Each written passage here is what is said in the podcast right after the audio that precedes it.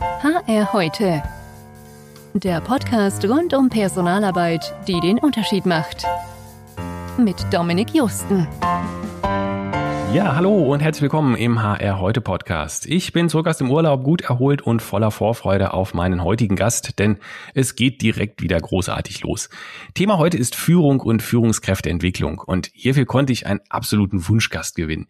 Denn mir persönlich liegen gerade Nachwuchstalente sehr am Herzen, sie zu entwickeln und zu fördern und ihnen unabhängig vom Alter eine Chance zu geben.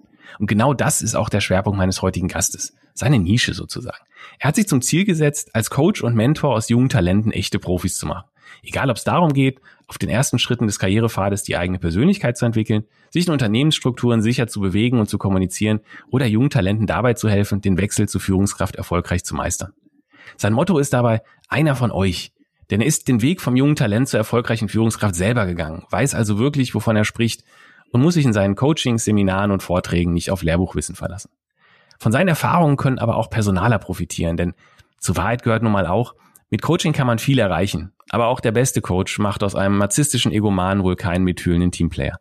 Daher kommt es darauf an, schon bei der Auswahl von Führungskräften die richtigen Entscheidungen zu treffen, rauszufinden, ob die jungen Talente wirklich aus Überzeugung führen und Verantwortung tragen wollen oder vor allem auf Geld und Status scharf sind oder richtig und verständlich kommunizieren, was im eigenen Unternehmen von Führungskräften erwartet wird. Ich freue mich da sehr auf einen sehr interessanten Austausch, worauf es bei Führung ankommt und auch wie Personaler ihren Beitrag dazu leisten können, die Führungskultur im eigenen Unternehmen zu verbessern. Ich begrüße ganz herzlich den Führungskräftecoach, Trainer und Speaker Henrik Lüderitz. Hallo Henrik, herzlich willkommen. Hallo Dominik, ganz tolle Begrüßung. Gerne, du. Freut mich, äh, ich freue mich wirklich sehr und das ist äh, wirklich ernst gemeint. Also das war äh, mein, mein absoluter Wunsch, weil ich fand es total spannend, dass du dich eben auf diese ja, Nische speziell ähm, konzentrierst, die ja vielleicht ein bisschen ungewöhnlich auch ist, ja, weil man wird ja vielleicht sonst erwarten, ja, Führungskräfte-Coach konzentrieren sich auf die bös gesagt, die Leute, die auch das Geld haben, ja. Und deswegen fand ich es wirklich sehr spannend und, und freue mich da, dass du hier heute da bist und dir die Zeit genommen hast. Ja. Du, mich würde zunächst vielleicht auch mal ganz einfach interessieren, wie kam es eigentlich dazu, dass du den Weg aus deiner ja doch sehr erfolgreichen Konzernkarriere zum selbstständigen Führungscoach gemacht hast und dann ja eben auch speziell für diese Zielgruppe der, der jungen Talente. Weiß ich nicht, so ein bisschen selber gebranntes mhm. Kind sozusagen? Oder wie kam es dazu, dass du gedacht hast, das ist ein Thema, dem muss ich mich einfach annehmen, da kann ich was bewegen und da, da ist auch wirklich Bedarf da? Ja, ja, das ist eine Frage, die höre ich sehr, sehr häufig, weil es wahrscheinlich auch ein bisschen untypisch ist. Du hast es schon richtig gesagt, wenn man so eine Konzernkarriere ein paar Jahre mitgemacht hat, also länger als zwei Jahre. Ich glaube, da entscheidet sich, hält man zum Konzern aus oder ist man einfach nicht der Typ dafür. Mhm. Bei mir waren es zwölf Jahre und ja, da muss man schon sagen, ich bin so ein Typ dafür gewesen. Das hat gut funktioniert. Ich habe da viele interessante Aufgaben übernehmen dürfen. Ich habe häufig gewechselt. Ich habe viele neue Teams bekommen, interessante Projekte ich habe mich in dem Konzern generell sehr, sehr wohl gefühlt und habe das auch wirklich mit Leidenschaft gemacht. Vor allen Dingen auch diese Entwicklung erst zum Projektleiter, dann später zur Führungskraft. Da hat mir das Unternehmen echt viel Hilfestellung gegeben. Da habe ich alles bekommen, was man sich als junges Talent so wünschen kann. Und dann gab es aber doch irgendwann so nach zehn, elf Jahren so einen Punkt, wo ich immer mehr auch, ja, ich, man kann schon fast sagen, so Wertekonflikte hatte. Also gerade als Führungskraft und gerade mit dem, was da im Konzern dann passiert ist, ging auch immer mehr um Kostendruck und äh, mhm. internationale Vergleiche in der Konzerngruppe. Da wurden viele Entscheidungen getroffen oder auch ich musste viele Entscheidungen treffen, hinter denen ich nicht mehr so absolut stand. Und das betraf hauptsächlich auch den Umgang mit meinen Mitarbeitern. Also wie darf ich führen? Wie intensiv darf ich führen? Wie, äh, wie viel Spielraum habe ich da für eigene äh, Entscheidungen? Ja, und dieser Spielraum, der ist immer kleiner geworden und ich habe auch vor allen Dingen gemerkt, dass es immer mehr um Geld geht und weniger um den Menschen und das ist dann etwas gewesen, wo ich in mir gespürt habe, dass das so ein, so ein Wertekonflikt auslöst. Mhm. Und ganz praktisch ist das dann da drin zum Ausdruck gekommen, dass ich irgendwann mit meiner Chefin zusammensaß und es ging wieder um eine Entscheidung. Und dann entfuhr mir eine, eine sehr, sehr klare, aber auch ein bisschen extreme Aussage, wie ich das Ganze im Moment finde. Und dann hat sie aber mhm. sehr cool reagiert. Sie hat dann gesagt, Mensch, Henrik, das ist ja was, was du hier sagst. Lass uns hier mal eine Pause machen. Jetzt ist auch Wochenende, denk mal drüber nach, ob das jetzt nur so ein, ja, eine schlechte Stimmung war, dann vergessen wir das. Oder ob mehr für dich dahinter steckt. Hm. Ja, das habe ich dann eben auch gemacht. Habe über das Wochenende nachgedacht, habe auch damals schon mit dem Coach Kontakt aufgenommen und, und das Ganze mal besprochen. Und dann kam dabei raus, da steckt doch ein bisschen mehr hinter als gerade so eine temporär schlechte Laune. Und hm. ja, das war der Impuls zu sagen, ich möchte gerne was anderes machen Und ich möchte gerne natürlich etwas machen, was ich gut kann und was ich mit so viel Leidenschaft machen kann, wie ich das in den ersten Jahren bei Vodafone gemacht habe. Ich mit echt mhm. viel Leidenschaft gearbeitet und habe dadurch auch sehr, sehr gute Ergebnisse erzielt. Und ich glaube, das ist auch so ein Erfolgsgeheimnis, egal ob selbstständig oder im Konzern, wenn man das, was man macht, wirklich mit absoluter Überzeugung und, und äh, Liebe zum Job macht, dann ist man fast automatisch gut. Naja, mhm. so habe ich dann eben gesucht, was ist denn etwas, was ich wirklich mit Liebe und mit Leidenschaft machen kann. Und auch da hat mir der Coach wieder geholfen. Auch wenn ich selber eine Coaching-Ausbildung habe, dass äh, manche Fragen, die kann man sich, wenn man sie sich selbst stellt, dann haben die nicht die mhm. Wirkung, als wenn es jemand anders macht. Und da in diesem Prozess ist dann eben deutlich geworden, mir liegt viel an Menschen, an der Entwicklung von Menschen, dass die ihr Potenzial erkennen und entfalten können und dass ich dabei ihnen helfe. Ja, und daraus ist die Mission entstanden, die du ja vorhin auch schon richtig gesagt hast, dass ich aus jungen Talenten eben wirklich echte Profis machen möchte und auch echt gute Chefs, weil gerade auch junge Führungskräfte, das ist ja nur etwas, der Generationswechsel, der schlägt da ja voll zu. Mhm. Das ist vielleicht nicht die Zielgruppe, für die jetzt das Unternehmen unendlich viel Geld ausgibt. Also diese Executive Coachings sind mit Sicherheit viel, viel lukrativer. Andererseits, ich war selber nie Executive und mhm. mein Claim, einer von euch, der transportiert ja auch, das, was ich anderen erkläre, wobei ich helfe, das ist auch immer mein eigener Weg gewesen. Und daher kam dann diese Fokussierung auf die Zielgruppe von Young Professionals, weil mhm. bis zu der Stufe Abteilungsleiter, das kann ich authentisch mitgehen, das habe ich eben selber mhm. mitgemacht, da weiß ich, wie sich das anfühlt und kann dadurch mich selber mit der Zielgruppe gut identifizieren und umgekehrt. Und ja, mhm. damit ist diese, ist diese Nische für mich entstanden. Mhm. Und nach guten acht Jahren wenn ich da jetzt mal so auf, auf meine Position blicke, dann, dann scheint es so, als wäre diese Entscheidung oder scheint es so, als dass diese Entscheidung sehr, sehr ja. richtig gewesen ist. Hat, hat, hat sich äh, schon mal gelohnt, war, war die richtige, ja. Und du machst auch einen sehr ausgeglichenen und zufriedenen Eindruck jetzt damit. Das ist ja auch mal das, das Wichtigste, glaube ich, dass man Spaß hat wirklich in dem, was man tut. Ja? Ähm, genau. Und wenn du sagst, das war dann ja. nicht mehr, dann absolut richtig, ja. Genau, und das ist auch heute noch. Also das ist es, wie, wie du sagst, ne, gerade bei so einem Job auch als Trainer, wie als Führungskraft hat man sehr, sehr viel Verantwortung, weil man eben andere Menschen in ihrem Lebensweg prägt. Und wenn man da nicht mit sich selbst im Reinen ist oder irgendwelche dubiosen oder rein finanzielle Motivatoren im Hintergrund hat, dann ist das ein bisschen zweifelhaft. Und Gott sei Dank, darum geht's mir nicht, sondern eher um die Sache. Wenn ich glückliche Gesichter sehe und höre, dass das Erfolg gebracht hat, dass die Leute einen guten Job machen können, damit zufrieden sind, dann ist das die höchste Auszeichnung für mich. Das, das glaube ich, das kann ich mir gut, gut vorstellen. Und da glaube ich persönlich auch, dass es auch spannender ist, mit den Jungen fast zu arbeiten, weil die einfach auch noch mhm. ja, lernwilliger und auch noch bereiter sind, mal was auszuprobieren, als vielleicht mit dem Executive, der das ja vielleicht auch eher mit einer gewissen Professionalität dann schon auch überzeugt ist, dass er da schon einiges richtig gemacht hat, sonst wäre er ja nicht da, wo er jetzt ist.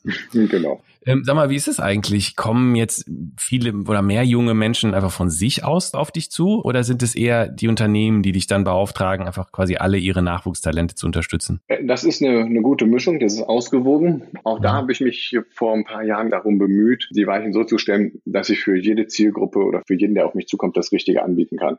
Und zum einen habe ich mich ja als Trainer selbstständig gemacht. Das heißt, äh, meine erste Zielgruppe war natürlich die Personaler, um denen zu sagen, hey, ich habe hier die und die Möglichkeiten, eure jungen Talente besser auszubilden.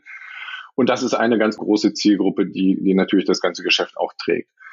Und gleichzeitig habe ich aber dann in, oh, was, 2014 in meinem Blog gestartet. Damals hieß der noch am Limit. Der wurde dann immer größer, weil ich über, über Tipps geschrieben habe, direkt für Young mhm. Professionals, die die selber im Alltag nutzen können.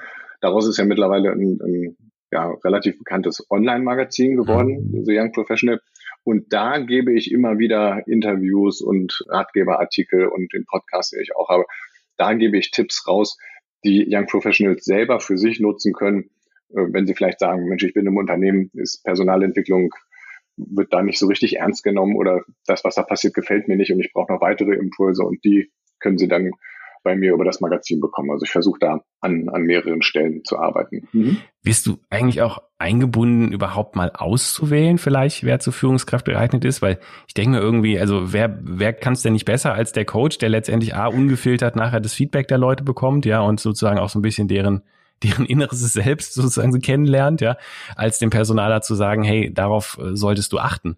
Machen mhm. das auch äh, Personaler, äh, dass sie mal fragen, hey, sag mal, was ist aus deiner Erfahrung? Worauf sollten wir ja, Wert legen, wenn wir jetzt Leute zur Führungskraft befördern? Ja, doch. Also als, als Berater werde ich da hin und wieder auch angesprochen. Es ist natürlich das Fachgebiet des, des klassischen Recruiters.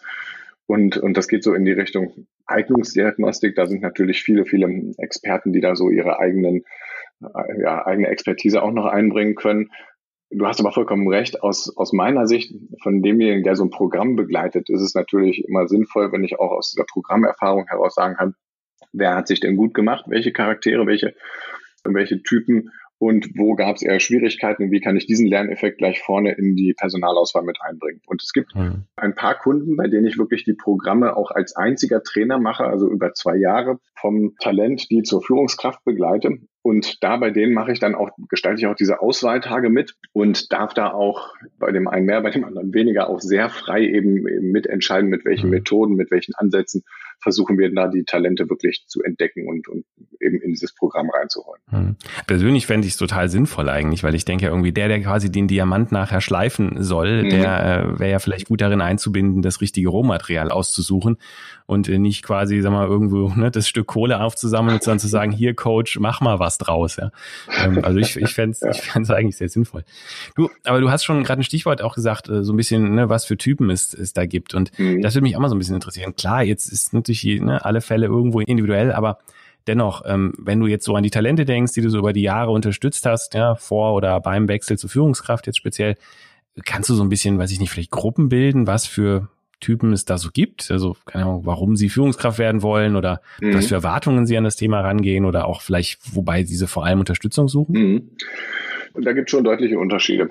Also eine Gruppe hast du schon in deinem Intro angesprochen. Es gibt die, die einfach mehr Geld wollen und wo die Führungsposition der einzige Weg im Unternehmen ist, äh, mangels alternative Karrierewege, wie sie zu mehr Geld kommen können das, ich will gar nicht mal darüber entscheiden, ob das gut oder schlecht ist. Ne? Am Ende ist es so, da kann sich auch jemand super entwickeln und Seiten an sich entdecken und auch andere Seiten ablegen, die vielleicht nicht so gut waren im, im Laufe so eines Programmes. Das heißt, so eine, so eine absolute ja, so eine Go-No-Go-Entscheidung, die ist natürlich immer auch mit so einem kleinen Zweifel belegt. Ne? Also jemand, der sagt, mir geht's ums Geld, der Rest ist mir egal. Das ist schon dicht an einem No-Go, wo ich sage, huh, der hat aber nicht viel weiter gedacht als ans Geld. Das ist eine sehr zweifelhafte Einstellung, um dann mit Menschen zu führen.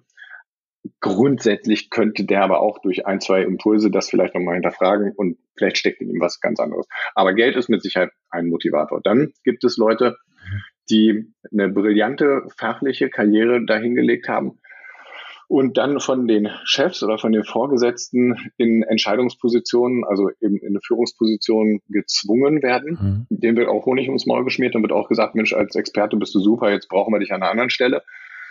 Die wissen selber gar nicht so richtig, was mit ihnen passiert. Das erlebe ich auch. Mm, da ist es genauso. Und das kann super sein, dass da jemand dabei ist, den man mit dem Thema Führung mal vertraut macht, ihm die richtigen äh, Dinge an die Hand gibt, Zeit zum Nachdenken und dann entwickelt er Kompetenzen, die er vorher als Experte nicht hat. Ist aber auch eine Gruppe, wo es genauso in die andere Richtung gehen kann, wo es dann einfach schwierig ist, wo man sagt, mhm. Mensch, der, da hat man den Bock zum Gärtner gemacht. Mhm. Das sind so die beiden, die, die am häufigsten auftauchen. Und dann gibt es äh, aus meiner Sicht, das ist so vielleicht ja so 10 bis 20 Prozent, vielleicht maximal 25 Prozent der Teilnehmer, die wirklich so einem inneren Ruf folgen. Klingt jetzt auch wieder ein bisschen pathetisch, aber es gibt Menschen, die, die haben in ihrem Leben schon früh erkannt, dass sie Einfluss auf andere Menschen haben, dass sie eine Wirkung haben, dass sie positiv auf das Verhalten von anderen Menschen einwirken können mhm. und die das dann auch mit Führung in Verbindung bringen, diese Kompetenz ausbauen wollen und sagen, und genau deshalb bin ich in diesem Programm, ich möchte mit Menschen arbeiten, ich möchte was bewegen, ich möchte was entscheiden. Und das sind die, mhm ja, da ist aus meiner Sicht das größte Potenzial, wenn man diese Leute findet. Da mhm. ist es selten, dass davon wirklich jemand ausscheidet oder nach, nach einem oder anderthalb Jahren merkt, auch Mensch, das war ein riesen Griff in der Schüssel, das, das hat alles gar nicht funktioniert, ich habe mir da was eingebildet, ich bin ja ganz anders. Da, bei denen ist die, ist diese Ausfallquote meiner Erfahrung nach am geringsten. Hm. Also es ist quasi so ein bisschen der, der Lieblingstypus, kann ich auch absolut nachvollziehen, weil ich glaube, das sind die Besten, die machen manchmal gern so Fußballbeispiele, also Typen, die einfach eigentlich ja. zum Trainer geboren sind. Die sind nicht der große Star, der war nie der beste Fußballer, sondern die haben einfach ihr Talent im, mhm, im so ein bisschen Coach sein, im Trainer sein, im, im draußen stehen und Strategie machen und, und Tipps geben. Ne? Mhm. Ähm, Gibt es eigentlich auch umgekehrt so Fälle, wo du dann im Coaching, sag mal, vielleicht versuchst, den Leuten lieber was anderes schmackhaft zu machen? Weil ich stelle mir so ein bisschen vor, manchmal hat man ja vielleicht als Coach auch so ein bisschen dieses Problem, was Anwälte auch haben. Ja, man steckt so in dieser Zwickmühle, der zahlende Klient will unbedingt Führungskraft werden, aber die überzeugte Führungskraft, der Coach aus Leidenschaft, der, der denkt sich, boah, das, das kann ich doch der Menschheit nicht antun, denen jetzt auf die dabei zu helfen, auf ein Team loszulassen. Gibt solche Fälle auch? Und wie gehst du denn damit um oder legst du, lehnst du die dann einfach ab als, als Klient? genau, wenn es schwierig wird, dann gehe ich. Gott sei Dank nicht. Nein, nein. Ja. Das ist eine, das ist eine Herausforderung, das damit umzugehen. Und da hast du, du sprichst auch richtig an, das ist natürlich auch so eine, so eine ethisch-moralische Fragestellung. Aber wenn man die, die Rolle des Coaches richtig versteht und des Trainers, dann muss man denjenigen natürlich auch auf seine, auf seine Potenziale und auch auf seine Ressourcen muss man den äh, aufmerksam machen, weil ich bin kein Freund, sagen wir es mal so umgekehrt. Ich bin ein Freund davon, mit so einem Coaching-Ansatz grundsätzlich zu sagen, mit der richtigen Struktur, mit, mit Wegen, mit Tools kann man fast alles erreichen. Aber es ist eben, es bleibt bei einem fast. Und da gibt es leider auch mhm. äh, Coaches und, und so Erfolgsspeaker, die, die meiden dieses fast, die sagen, es geht alles für jeden. Das ist so ein bisschen, das ist nicht am Betrug. Weil ich nehme mich jetzt mal selbst als Beispiel. Ich bin jetzt knapp über 40 und mit Fußball hatte ich nie so eine große, also ja, zugeguckt, ne? Aber ich, mein Vater, der war, der war fast Profi, der mhm. wollte mich mal zum Fußballer machen, hat aber gemerkt, das passt vorne und hinten nicht. Der kann höchstens zugucken, der kann es einfach nicht spielen. Punkt, fertig aus. So, und jetzt könntest du mir den besten Coach der Welt geben. Von mir aus könnte Jogi Löw hier bei mir einziehen und jeden Tag mit mir sonst was machen. Ich werde niemals in der Bundesliga mhm. als Profi spielen. Niemals. Das geht einfach nicht. Der Zug mhm. ist abgefahren. Und das finde ich ist auch die Aufgabe von einem, von einem guten Coach und einem Trainer, jemanden auch auf eine wertschätzende Art und Weise einen Zahn zu ziehen und damit auch vielleicht einer Illusion zu berauben, die, die später zu einer großen Enttäuschung führt. Weil früher oder später wird das zu Enttäuschung führen. Es gibt Leute, die mhm. sind für eine Führungsrolle absolut ungeeignet. Und da habe ich auch welche, die schon in so Führungsrollen sind. Und das ist natürlich dann hart, wenn man denen sagen muss, Mensch, sie machen den Job seit drei, vier, fünf Jahren. Und jetzt merken wir selber, also ich sage dem ja nicht, Mensch, hör auf damit, sondern in so einem Coaching-Prozess merkt er ja selber, ich tue mich so schwer und meine Güte, ich würde mir wünschen, ich hätte das nie gemacht. Und dann greifst du so einen Satz auf und sagst, mhm. okay, dann gucken wir mal, was wir daraus machen. Dann ich habe das ein, zwei Mal mit begleitet, so ein, also so ein Step Back oder wie man das auch nennt, dass man da wieder zurückgeht, mhm. so ein Downgrade und das muss es ja gar nicht sein, sondern es ist ja eher so ein, ich wechsle in eine andere ja. Position. Die Leute sind unglaublich glücklich und befreit. Mhm. Und die sagen selber, hätte ich diese Enttäuschung, dieses, dass mir mal einer das ins Gesicht sagt und mich mit in diesem Prozess der Selbsterkenntnis mitnimmt, hätte das jemand mit mir vor fünf Jahren gemacht, wäre es auch schon enttäuschend gewesen, aber nicht so frustrierend, brutal, wie es jetzt gerade war. Und deswegen, ich, äh, das ist immer wieder auch ein Punkt, auch so in den Auswahlprozessen, wo ich mit dabei bin. Das ist eben auch immer eine meiner, meiner Fragen, wo ich durch Coaching-Fragen versuche herauszufinden, stell dir vor, du bist dann Führungskraft, wie sieht das aus, wie fühlst du dich? Was, was treibt dich dann an? Was ist so dein Gefühl? Und wenn da schon so durchkommt, eigentlich will ich das gar nicht oder ich weiß es nicht oder ich habe unglaublichen Respekt und ähm, also viel mehr Zweifel und auch so ein paar vielleicht auch Verhaltensweisen äh, schon zutage kommen, wo ich sage, die kollidieren massiv mit dem, was eine gute Führungskraft machen muss. Das kann ich auch nicht als Trainer durch Kompetenzanreicherung ausbügeln. Da muss auch da mal eine Erkenntnis sein. Hm, denk vielleicht noch mal ein, zwei Monate drüber nach, ob das so für dich der richtige Weg ist. Weil im Moment merkst du selber, gibt's gefühlt oder vielleicht auch objektiv betrachtet mehr Argumente und mehr Signale, die eher dagegen sprechen. Was ja nichts Schlechtes sein muss. Ne? Also ist ja auch ja, Erkenntnis, ne? Absolut. Zu wissen, wo man hin will, ist äh, sehr hilfreich dabei, dann da auch mit glücklich zu werden mit, mit dem Weg. Absolut. Ja.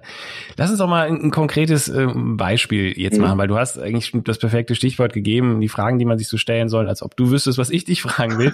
Nämlich, jetzt mal ein Beispiel, nehmen wir mal an, ich bin Ende 20, Anfang 30, ich sag mal, nehmen wir mal erfolgreiche Technologieberaterin mhm. tatsächlich, ja, so ein bisschen Frau in der Männerdomäne vielleicht auch, ja. Habe jetzt aber schon einige Jahre Berufserfahrung, schon Projekte geleitet. Es kommen auch die weniger erfahrenen Kollegen auf mich zu, fragen mich um Rat. Also ich fühle mich irgendwo so bereit vielleicht für irgendwie den nächsten Schritt. Ja, so und jetzt verlässt unser bisheriger Teamlead das Unternehmen, also mein eigener Chef und der meiner Kollegen. Stelle wird frei, sagen wir mal so sechs Monate wegen langer Kündigungsfrist ja, was, was würdest du mir jetzt im, im Coaching raten? Wie gehe ich das jetzt an? Was für Fragen sollte ich mir vielleicht auch stellen? Ja, also was sollte ich wissen, was da für Herausforderungen auf mich zukommen, mhm. wenn ich jetzt quasi meinen Hut in den Ring werfen würde? Aber vielleicht, was soll ich auch das Unternehmen fragen oder beziehungsweise den, den Chefchef -Chef dann, bevor ich das tue? Und ja, wie würde ich mich dann positionieren? Was würdest du so vielleicht mhm. insgesamt raten? Also erstmal, diese Situation, die du beschreibst, die ist schon die ist schon weit fortgeschritten. Da kann man schon auch eine ganze Menge noch über, über so eine Selbstreflexion machen. Denn als erstes steht mal die Person im Mittelgrund. Das heißt, der, der oder diejenige, jetzt hier ist es ja eine Dame, junge Dame, sollte mal mhm. für sich hinterfragen, in den letzten Wochen und Monaten, als mein Teamlead noch da war, vielleicht auch im letzten halben Jahr, wie hätte ich mich an seiner Stelle schon verhalten? Also wenn es zum Beispiel, es gab mal Streit im Teammeeting, wie hätte ich das gemacht? Er musste mal schlechte Neuigkeiten bekannt geben. Wie hätte ich das denn an seiner Stelle gemacht? Also sich in so eine was wäre wenn Rolle bringen, um zu gucken, wie fühlt sich das überhaupt an? Mhm. Weil, dass ich jetzt von Kollegen angesprochen werde und hier und da mal Hilfestellung gebe, das ist ja eine Sache. Das passiert ja von dem, von dem Team heraus. Das fühlt sich auch schon gut an, aber noch ein bisschen, mhm. das so in der Theorie, im Kopf, in der Gedankenwelt noch mal ein bisschen weiter treiben. Was wäre, wenn ich das hätte machen müssen? Da kommt schon mal so eine erste Indikation, habe ich da überhaupt Lust zu, ganz platt gesagt? Fühlt sich das gut an mhm. und habe ich da auch gute Impulse oder denke ich mir, oh um Gottes Willen, wenn ich das hätte machen müssen, nee, das wäre mir ja viel zu viel gewesen. Also ist, ist es eher etwas mhm. Positives, worauf ich mich freue oder schüchtert es eher ein? Das ist mal so eine erste Prüfung. Genau, also wichtig auch eben sich die, die schlechten Situationen vorzustellen, weil es macht immer Richtig, Spaß, wenn man um Rat genau. ge gefragt wird. Ja, es macht genau, weniger ja. Spaß, wenn der Chef einfragt, wen können wir verzichten. Richtig, genau sowas. Und das mhm. gehört nämlich auch dazu. Und das ist mhm. etwas, was in deinem Beispiel, das ist ein super Praxisbeispiel, was nämlich gerne vergessen wird, weil jemand, der, der mit dem Gedanken spielt und, und eine Führungsrolle oder sich zu bewerben, der kommt genau mit diesem Beispiel. Ah, ich werde ja viel gefragt und das ist gut und das ist gut.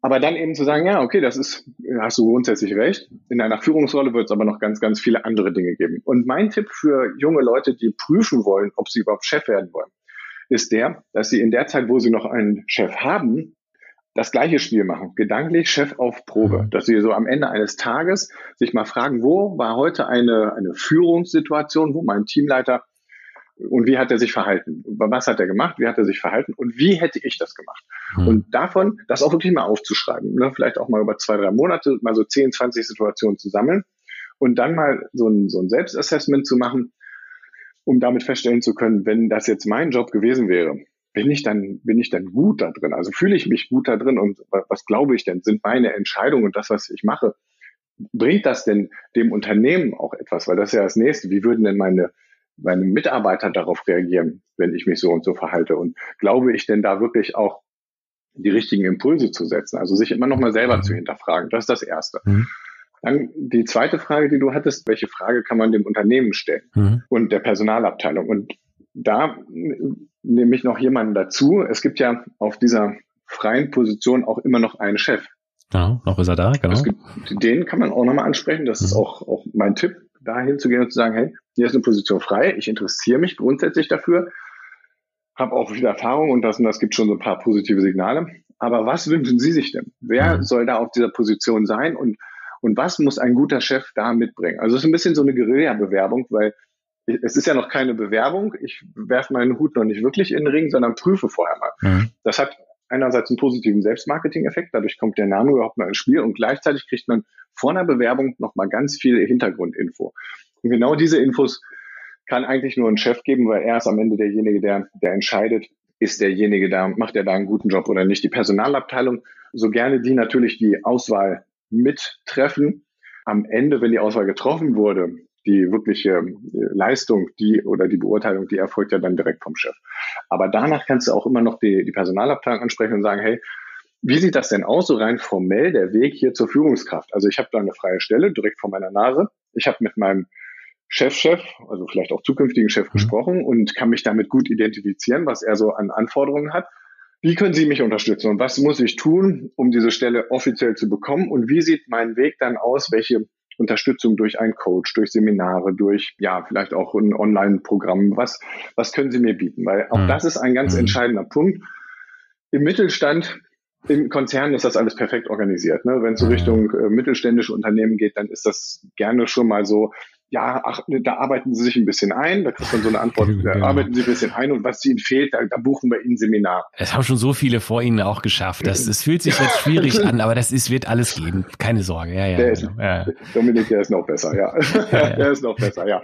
Aber das sind Signale, da äh, rate ich dann immer, das ist natürlich ein, oder auch gut, gern genommen fällt mir gerade ein, ach, sie haben so ein Potenzial. Ne? Das äh, fühlt sich ein bisschen schwer an, aber das, das kriegen sie alles gut hin. Sie sind doch ein cleverer Kerl, oder in dem Fall sind doch eine clevere Frau. Das, das kriegen sie doch hin. Das ist dann nett, ne? Das ist, das, das spricht dann noch so den eigenen Stolz ein bisschen an. Funktioniert in der Praxis aber echt nur mit vielen, vielen Bauchlandungen, mit Fettnäpfen, mit mit steilen Kurven nach unten ins Tal der Tränen und dann natürlich auch Lerneffekte mit Kurven nach oben.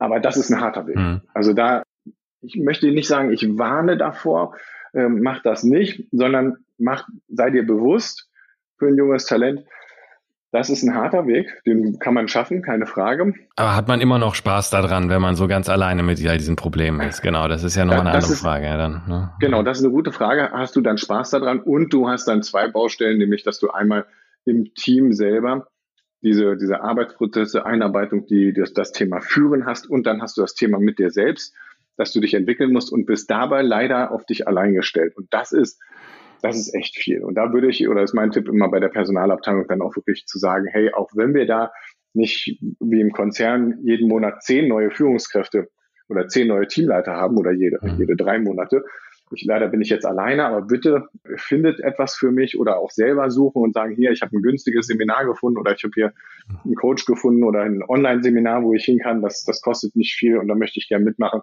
Aber aktiv sich diese Unterstützung einfordern, weil dieses, ich habe ja Potenzial, meine Kollegen, die haben mich ja schon vorher um Hilfe gebeten, mhm. das reicht bei weitem nicht aus. Ja, und ich meine, das ist ja, man kann ja auch also mal nach oben äh, fallen und stolpern und dann seine Karriere eher so ein bisschen ja, beschädigen fast, wenn man dann am Ende da nur, nur Zoff und, und Stress mit den Leuten hat. Ja. Aber ja, genau, richtig. ich habe eins schon mal wichtig rausgehört, ich glaube, das ist wichtig für Personaler es braucht eben diese Reflexionszeit. Das heißt, in dem Moment, in dem ja. der alte Chef kündigt, sollte man idealerweise nicht sofort sich zusammensetzen mit dem ne, eins drüber Chef und dann sagen, der wird, sondern ja. sagen, mhm. hey, wir nehmen uns jetzt zwei, drei Monate Zeit, solange der noch da ist und, und überlegen in Ruhe, damit auch die, die Talente, die vielleicht in Frage kommen, dass sie die Zeit haben zu reflektieren und nicht jetzt in der Woche überstürzt Richtig. sagen müssen, ja. hey, ich will mich bewerben. Das ist, glaube ich, schon mal ein ganz wichtiger Punkt zum, zum Mitnehmen für, für die Personaler. Ich will jetzt noch mal eins interessieren. Lass uns mal jetzt mal davon ausgehen, vielleicht hier äh, dieses, diesen Fall gerade mal noch weiterspinnen. Ich habe mhm. mir jetzt überlegt, ja, das ist das Richtige für mich und ja, mein Unternehmen hilft mir auch so weit, dass ich mich wohlfühle mit dieser Herausforderung. Jetzt hat's geklappt und ich werde jetzt die Chefin meiner ehemaligen Kollegen. Ja, das ist ja auch so ein Fall, wo manche mhm. auch vorher mit Angst haben, so ein bisschen. Aber mhm. was, was, genau, was, was gibst du dann als Coach so ein bisschen vielleicht für Tipps? Wie gehe ich jetzt mit dieser Situation um? Einfach sag mal, mal wegignorieren und zu tun, als wäre alles ganz normal, wir sind doch immer noch Kumpel oder aktiv das Gespräch suchen und sag mal so ein bisschen diesen Elefant im Raum ansprechen. Du, hm, ich weiß, gestern waren wir noch hier beste Kumpels in der Kantine, aber hm, jetzt muss ich leider dir sagen, deine Leistung war schlecht, dein Bonus wird gekürzt. Und vielleicht noch so eine dazu ergänzende Frage. Und wie spricht man eben auch vor allem mit etwaigen Konkurrenten, die eben vielleicht auch ihren Hut in den Ring geworfen haben und es nicht geworden sind und jetzt mhm. an einen berichten sollen, sozusagen, obwohl mhm. sie sich eigentlich andersrum vorgestellt haben? Ich fange mit dem letzten an. Da ist eine ganz eine äh, Frage, die ich jedes Mal stelle, die jedes Mal auch einen Rieseneffekt hat, dass ich frage, stell dir vor, es wäre umgekehrt gewesen. Wer wäre das geworden und du nicht? Jetzt überleg dir mal, wie müsste er dich behandeln, dass du dich gut fühlst und weiterhin Lust hast, in dem Team zu arbeiten und sagst, ach, schwamm drüber, das ist trotzdem alles cool. So, also klassische Coaching-Frage, Perspektivwechsel. Und Perspektivwechsel, das ist das Stichwort für diese ganze Situation. Und für den einen, der enttäuscht ist, in den muss man sich als Führungskraft, als junge Führungskraft hineinversetzen und nachvollziehen können, wie enttäuscht er ist. Vielleicht auch so enttäuscht, dass er auch da seine Objektivität verliert. Und wenn ich das nicht anspreche, wenn ich das wegignoriere, dann mache ich echt einen richtig schlimmen Fehler. Gleichzeitig, du hast so schön gesagt, hier Elefant und äh, da bringe ich nochmal die Mücke ins Spiel. Gleichzeitig muss man natürlich gucken, dass man aus einer Mücke keinen Elefanten macht. Ne? Es ist, Stimmt, ja. es ist eine ärgerliche Situation für denjenigen. Und er hat sich das ganz anders gewünscht und sie verdient auch angesprochen zu werden und wertschätzend, respektvoll damit umzugehen. Jetzt kann ich aber nicht anfangen, dem Sonderrechte einzuräumen. Ich muss mich nicht in alle Ewigkeit schuldig fühlen. Ne? Das, das ist auch wieder etwas. Ich muss lernen, mit ja, Unzufriedenheit auch im Team umzugehen. Und das ist auch eine Aufgabe, die mit der als Führungskraft muss ich mich ja damit, damit anfreunden, auch Nähe und Distanz, auch zwischen Härte und Nachgeben. Und das ist jetzt so dieses, das hattest du als Beispiel auch jetzt mit reingebracht für das gesamte Team. Ne? Früher war ich ein Kumpel, früher war ich einer von euch. Ich habe jeden Mist mitgemacht. oha, und jetzt muss ich auf einmal zwei Schritte zurückgehen und muss mit dem Finger genau auf diese Situation zeigen. Und eine Übung, die ich dafür auch in meinem Führungskräfteprogramm immer mache, weil es egal ist, ob es das eigene Team ist, das ist immer noch mal eine besondere Situation, aber auch wenn ich ein komplett neues Team übernehme, dann ist immer die gleiche Situation. Die kennen mich nicht oder sie kennen mich, aber sie haben eben immer die Frage, wie geht's jetzt weiter? Was haben wir von mhm. dir als neuem Chef zu erwarten? Wie wirst du dich verhalten? Was ist dir wichtig? Und bei dem alten Team, die fragen sich, was ändert sich? So, und dazu investiere ich in meinem Seminar schon relativ viel Zeit, dass die eine Antrittsrede vorbereiten sollen. Mhm. Und zwar eine Antrittsrede, wo es eben um Klarheit geht, wo es um Werte geht. Was ist dem Chef, dem neuen Chef oder dem alten Kollegen als Chef jetzt wichtig? Was wird sich ändern? Wo geht die Reise hin? Wie arbeiten wir zusammen?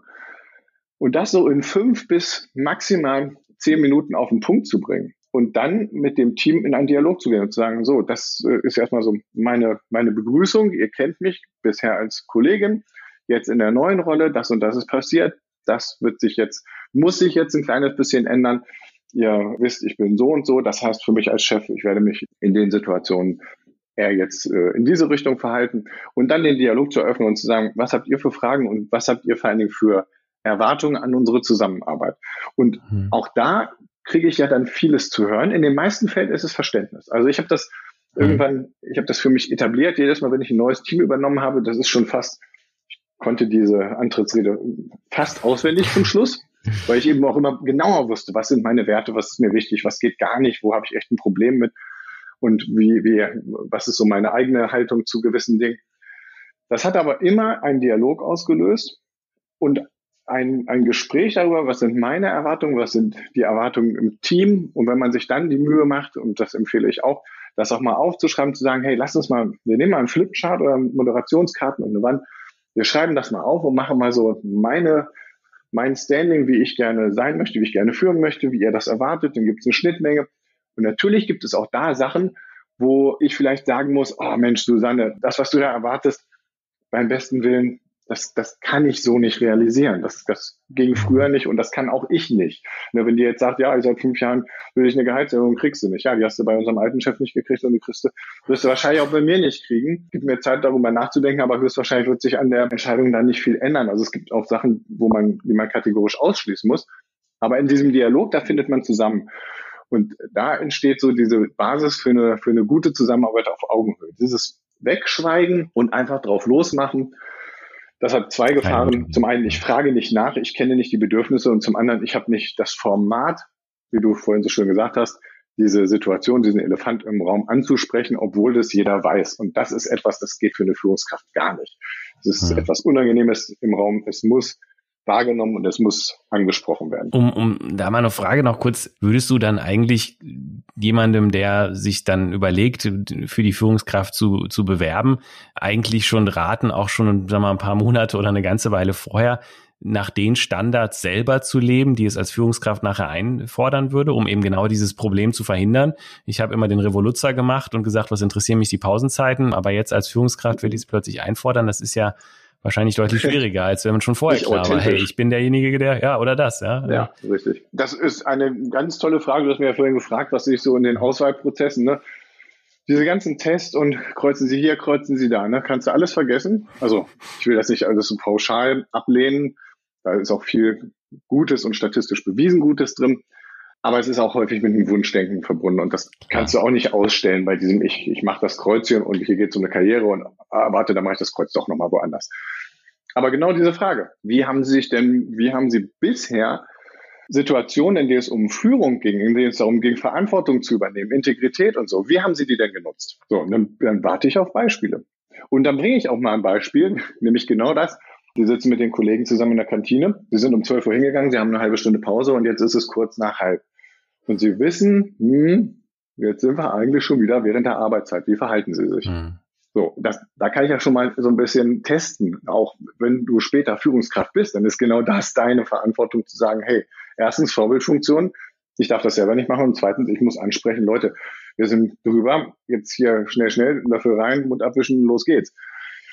Wenn das nicht gelebt wird, dann ist es natürlich an der Grenze dazu zu sagen, hm, damit brauchen wir, müssen wir ein gutes Argument haben, weshalb derjenige jetzt hier Führungskraft werden soll. Und das, was du ansprichst, der, jemand war vorher der absolute Revoluzer und äh, soll jetzt in einem Team für Regeln, Recht und Ordnung stehen. Das ist schwer. Das ist für den wahrscheinlich auch fast unmöglich, ohne einen Wertekonflikt zu haben, weil innerlich ist er ein Revoluzer und auf einmal soll er sich an Regeln halten. Das geht nicht lange gut. Also da, da, da habe ich vom Hören, würde ich sagen, oder sage ich dir, habe ich schon ein Störgefühl, es sei denn, es gibt einen, hm. einen, guten Grund oder dass man da eben im Gespräch einen plausiblen Grund findet, warum das so ist. Oder vielleicht tut dem Team das ja auch gut. Vielleicht sagt man auch, okay, flexible Arbeitszeiten, alles ist agile und so, da ist eh alles erlaubt. Kann alles sein. Aber es ist schwierig, jemand, der vorher links rumgelaufen ist, dem dann aufzuerlegen, so, erstens musst du jetzt rechts rumlaufen und zweitens musst du dabei auch noch grinsen und das authentisch machen. Das ist ein echt ein Thema. Also Authentizität für eine Führungskraft Wertschätzung, Menschlichkeit, wer das vorher nicht gezeigt hat, wer sich vorher mhm. durch ausgrenzendes, egoistisches, narzisstisches, vielleicht sogar asoziales Verhalten im Unternehmen gezeigt hat. Sollten alle roten Lampen angehen, ja, wenn der genau, Führungskraft der kann, der kann fachlich noch so gut sein. Ne? Das sind, das, das ist der Nährboden, um später als Führungskraft echt große oder also mindestens Probleme, vielleicht nicht nur die große, aber doch Probleme ins Team zu bringen. Und die gehen dann von der Führungskraft aus und treffen nicht auf einen Einzelnen, sondern auf ein ganzes Team. Und das muss man sich echt gut überlegen und sollte man, oder muss man aus meiner Sicht echt vermeiden. Ja, gut, Enrik, das war schon mal bisher wahnsinnig äh, spannend und interessant für die äh, ja, Sicht des, des Talentes. Ich glaube, da konnte man schon unheimlich viel mitnehmen und auch als Personaler indirekt. Ich würde mich jetzt gerne auch noch mit dir über die andere Seite unterhalten und äh, da wir schon ein bisschen an der Zeit sind, werden wir das in einer separaten äh, Folge machen, die dann ähm, sehr kurz nach dieser hier auch veröffentlicht wird. Von daher jetzt erstmal an dieser Stelle herzlichen Dank für die ganzen Ausführungen zu den Talenten und ich freue mich dann auf die Fortsetzung, um die Personalerseite und diese Unternehmensseite mal so ein bisschen zu beleuchten. Was können denn eigentlich ja Unternehmen, Personalabteilungen, Chefs tun, um bei sich selber äh, die, die Führungskultur zu verbessern und welche Fehler sollten sie vielleicht auch nicht machen. Ähm, also ja, bis dann. Sehr gerne. Das war HR heute, der Podcast rund um Personalarbeit die den Unterschied macht.